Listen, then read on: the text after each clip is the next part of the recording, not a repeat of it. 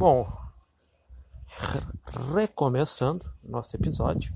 Estou aqui na rua gravando o nosso episódio 2, parte 2. Bom, começando.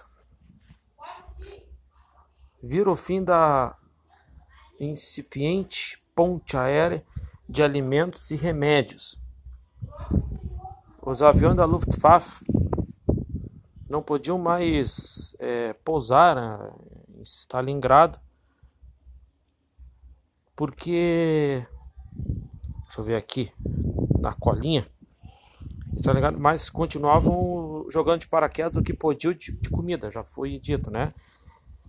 Em 31 de janeiro de, 1944, de 1943, antecipando-se a adesão do restante do exército alemão composto por 91 mil homens extenuados, extenuados que uh,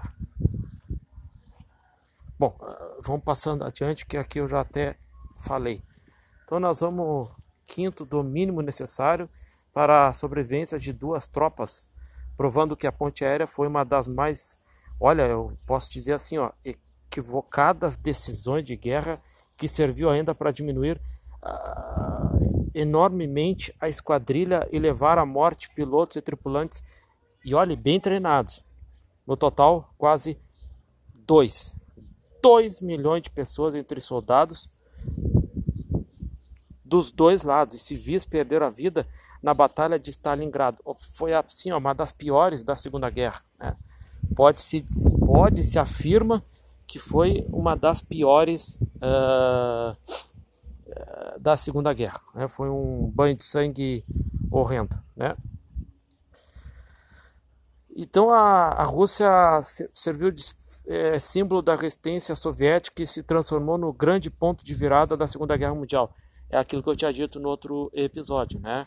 Eles deram uma volta por cima na, na, na guerra. Uh, na Batalha de Kursk, cinco meses depois da grande derrota em Stalingrado, em 4 de julho, a Alemanha colocou em ação a Operação Cidadela, em Kursk, com impressionante 800 mil homens e 2,7 mil tanques e 1,8 mil 1.800 aviões, principalmente bombardeiros Junkers Ju-87, os Stukas, os famosos Stukas que deram trabalho para os aliados, né? Uh, mais à frente, depois eu vou falar algumas datas que aconteceram é, na Segunda Guerra, né? É, nessa batalha, né? É, propriamente dito uh, e também os novos Angels HS-129 que praticamente estrearam nessa batalha e se revelariam grandes destruidores de tanques blindados. O dia seguinte ao início da investida acabou marcado como a data de uma das mais espetaculares batalhas aéreas de todos os tempos, com uh, enormes perdas. Começou com uma ofensiva da Força Aérea Soviética sobre as bases da Luftwaffe e seguiu e por horas, né? Por horas. Os aviões de Stalin, mal coordenados, acabaram se tornando alvos fáceis para os bem treinados as alemães. É como se fosse hoje assim, é como se a gente transformasse o Top Gun hoje na escola, né, onde todo mundo falasse é, alemão, né? Em vez de inglês, alemão, em vez de estar na América do Norte, está na Europa. Então, eram os ases da época, como são hoje os americanos, os israelenses, né? Eram os ases da época, eram os dominadores do céu, eram os pássaros do céu, né? Então, e adiante, né? Adiante no, nessa história, isso uh, e assim uh, peraí, deixa eu ver aqui, eu me perdi aqui. O dia, o dia seguinte ao início da investida acabou marcado como a data de uma das mais espetaculares batalhas aérea de todos os tempos com enormes perdas. Começou com uma ofensiva da Força Aérea Soviética sobre as bases da Luftwaffe e seguiu por horas. Os aviões de Stalin mal coordenados acabaram né, se tornando alvos fáceis para os bem treinados as alemães. 120 deles foram derrubados só nesse dia. Veja bem, 120 só nesse dia. A superioridade, no entanto, foi é, momentânea, foi é, né, porque não dá, ninguém é vencedor invictamente a vida toda, né? Então, já no dia seguinte, os aviões russos conseguiram danificar 60 tanques. A minha sobrinha tá chorando aqui atrás, né? Porque em plena pandemia a gente não pode sair de casa, né? Então tá todo mundo é, dentro de casa porque temos que se cuidar. Lembre-se de se cuidar, né? Então não leve a mal o choro da minha sobrinhazinha, que eu amo muito, é, no, é a mais nova, a, a dois, e, do, e depois está ali a minha esposa com outro trabalho. Então, adiante, né? Vamos lá, adiante. Começou, então, a, a 60 tanques de divisão Panzer, né? Que começou a, a eles começaram a, a, foi danificar 60 tanques da divisão Panzer. A Luftwaffe começou a sofrer com problema de abastecimento, né? Ainda assim, destruiu blindados e peças de artilharia soviéticas e perdeu apenas 39 aeronaves. Nos três primeiros dias de confronto contra 386 aviões do adversário, só no flanco norte do conflito, só no flanco, fora os outros. A batalha por terra também, no entanto, foi dado vantagem às tropas soviéticas. Então, como tudo se cansa, é, como diz no futebol, o time não joga sempre na linha de frente, sempre ali, sempre ali, se cansa, né? E se não tiver um bom planejamento, há uma derrota. Vários jogos que o time está em cima, está em cima, cansa, não tem um planejamento de troca de peças para manter a intensidade, perde o jogo. E às vezes até trocando as peças, perde o jogo. Bom, Vamos lá adiante. Então, uh, a batalha por terra, no entanto, foi, dado, foi dando vantagem às tropas soviéticas. Ou seja, é, olha ali de novo. Nenenzinho ali. Né? Adiante. Vamos lá então. É, em 16 de julho, a ação da Luftwaffe impediu que as tropas alemãs fossem cercadas e confinadas em um bolsão é, então, né, no, no, no, nos dias seguintes, os aviões nazistas destruíram dezenas de tanques russos. Segundo o marechal de campo alemão Walter Model, a intervenção da Luftwaffe foi absolutamente decisiva para evitar um novo e mais desastroso Stalingrado. As operações é, soviéticas é, em Stalingrado as a, a batalha ali de Stalingrado para os soviéticos foi absolutamente desastrosa. Né? Até historiadores falam que foi uma das mais horrendas da, do século XX, uma das mais operações militares horrendas do século XX. Então vamos lá adiante então. A minha sobrinhazinha querendo participar do meu podcast, viu? já está indo já tomando os caminhos do titio. Vamos, vamos lá adiante. Vamos lá então. É... Coisa linda um bebê, né? Adiante. Vamos lá então. Ah, então foi uma das mais horrendas batalhas da Segunda Guerra. Ah, a intervenção da Luftwaffe foi absolutamente decisiva para evitar um novo e mais de desastroso Stalingrado.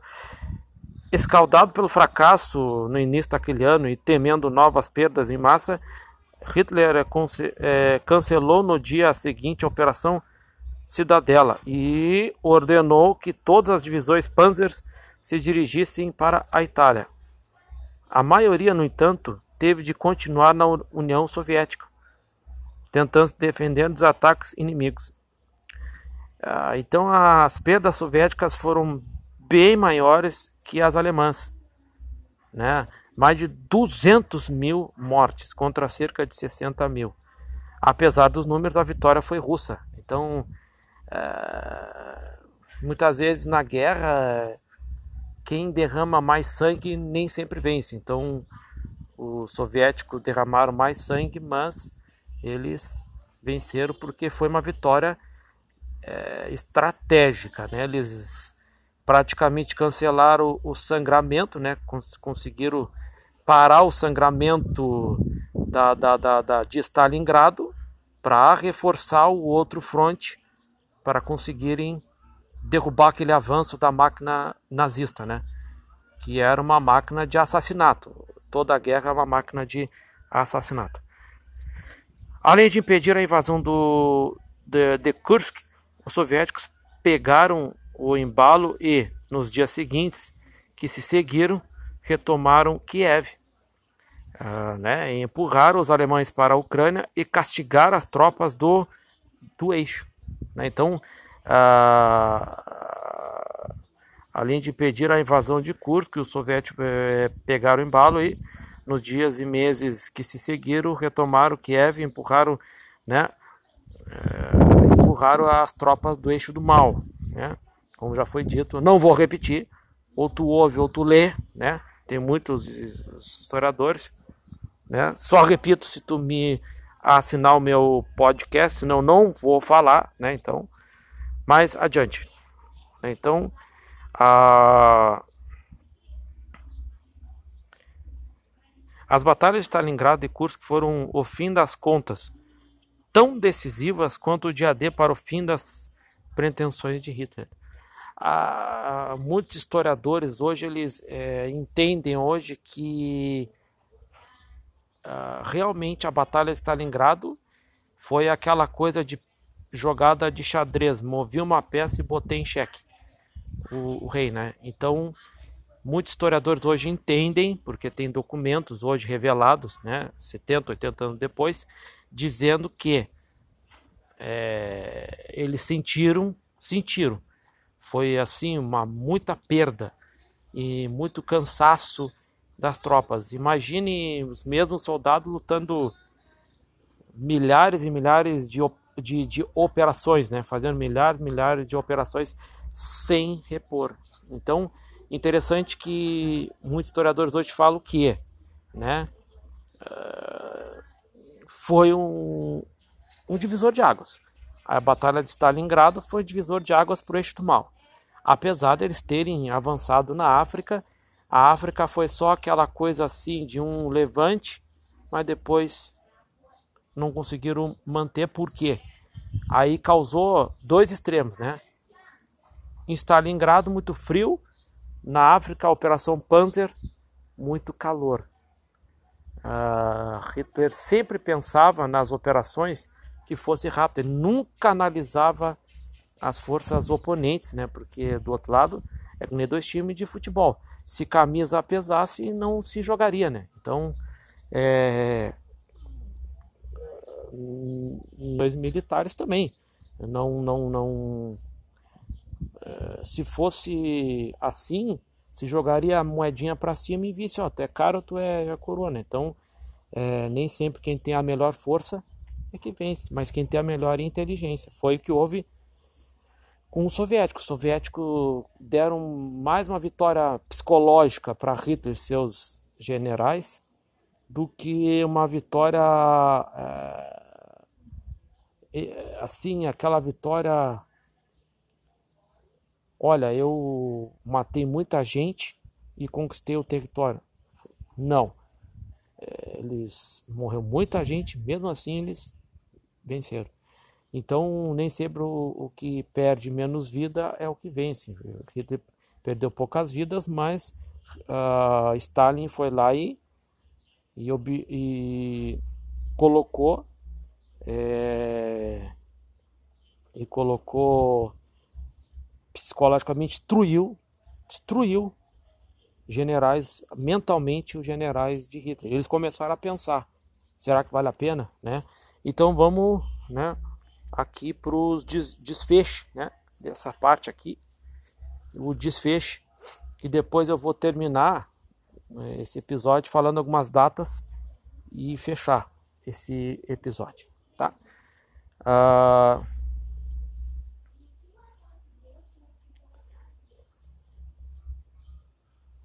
a frente oriental acabou se tornando o cenário mais sangrento de uh, o, o sangrante de toda a Segunda Guerra Mundial, com mais de 30 milhões de mortos ao fim de quase quatro anos de batalha. Então, uh, quase a Alemanha, uh, enfim, se, se, se eles sentiram.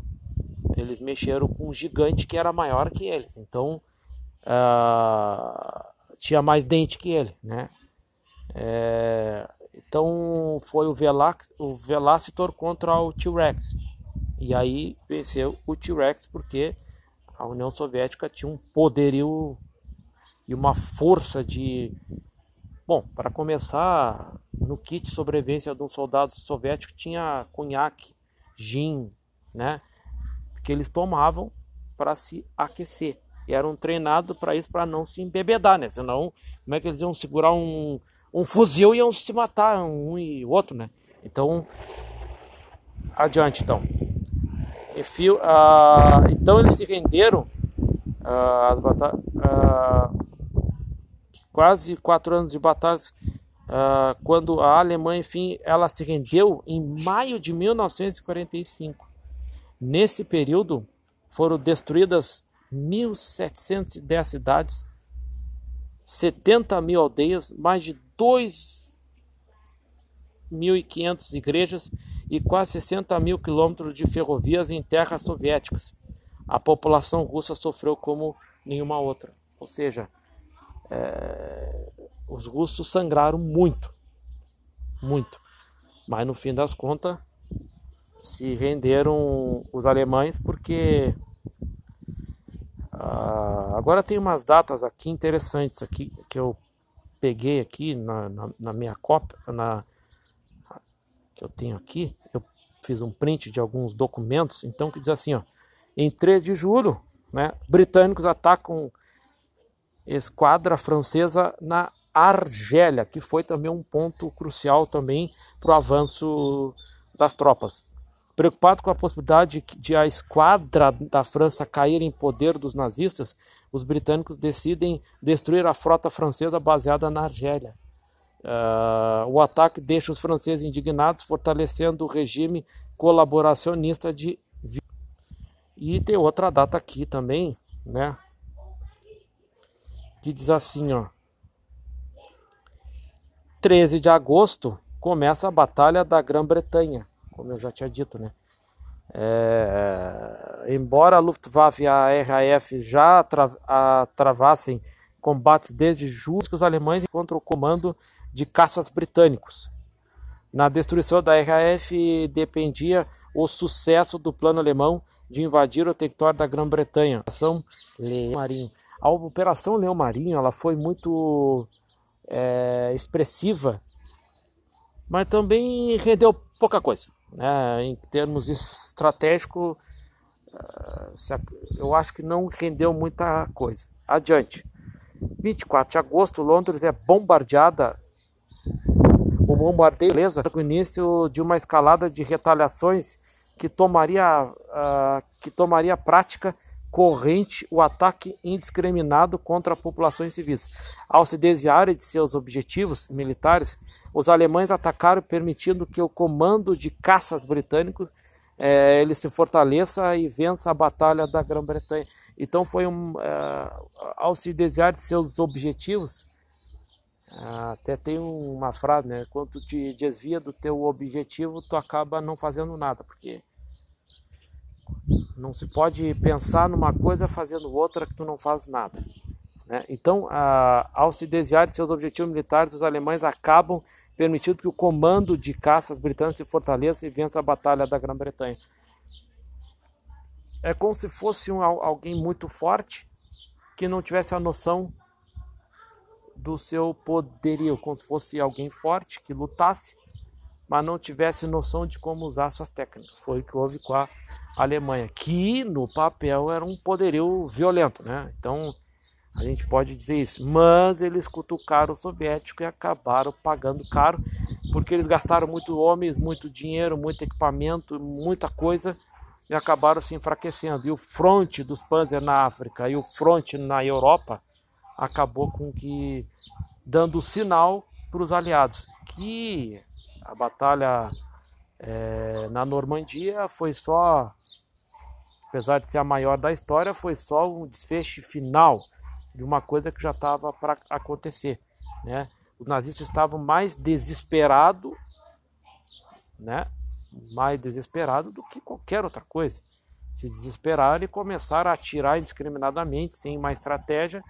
Isso até pode ser visto em documentários, no Story Channel, né? É, pode ser visto em vários outros documentários que foi um desespero horripilante, um banho de sangue, conta documentos e contam testemunhas que a, a, a frente da praia ficou vermelha.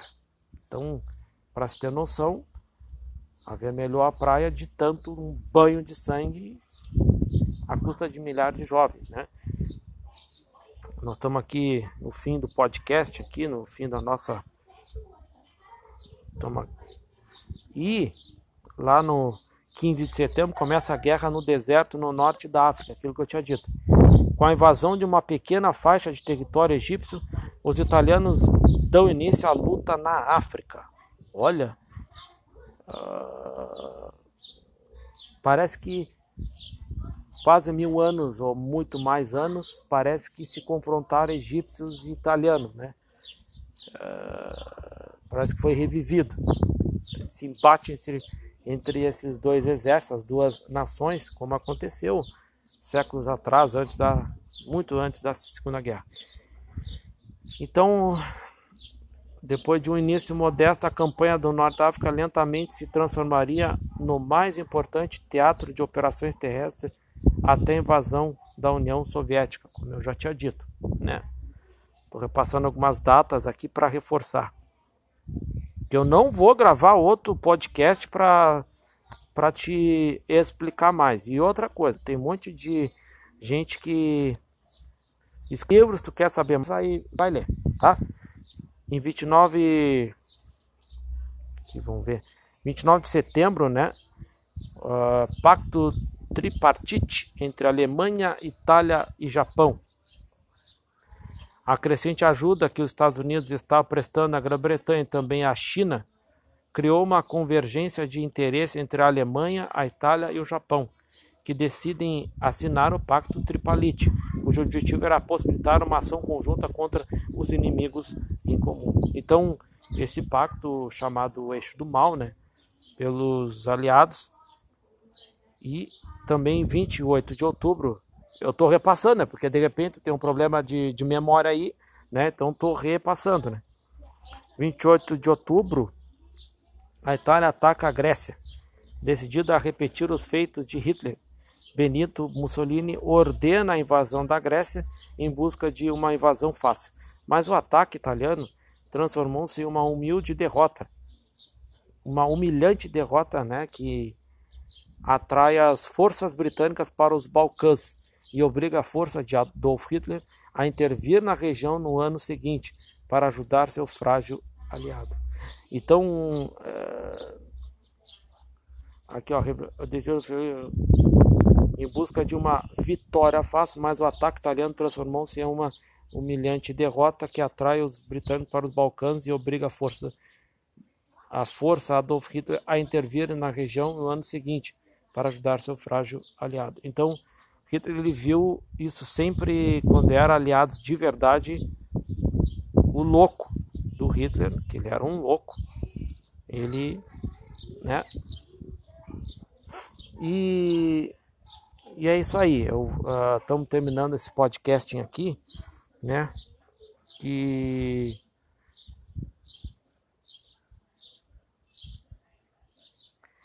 Bom, eu, eu, eu achei uma coisa muito interessante aqui, está até fora do script, mas eu vou, eu vou ler para vocês que é assim, a batalha a eterna musa, a batalha Stalingrado inspirou cineastas e poetas. Interessante isso.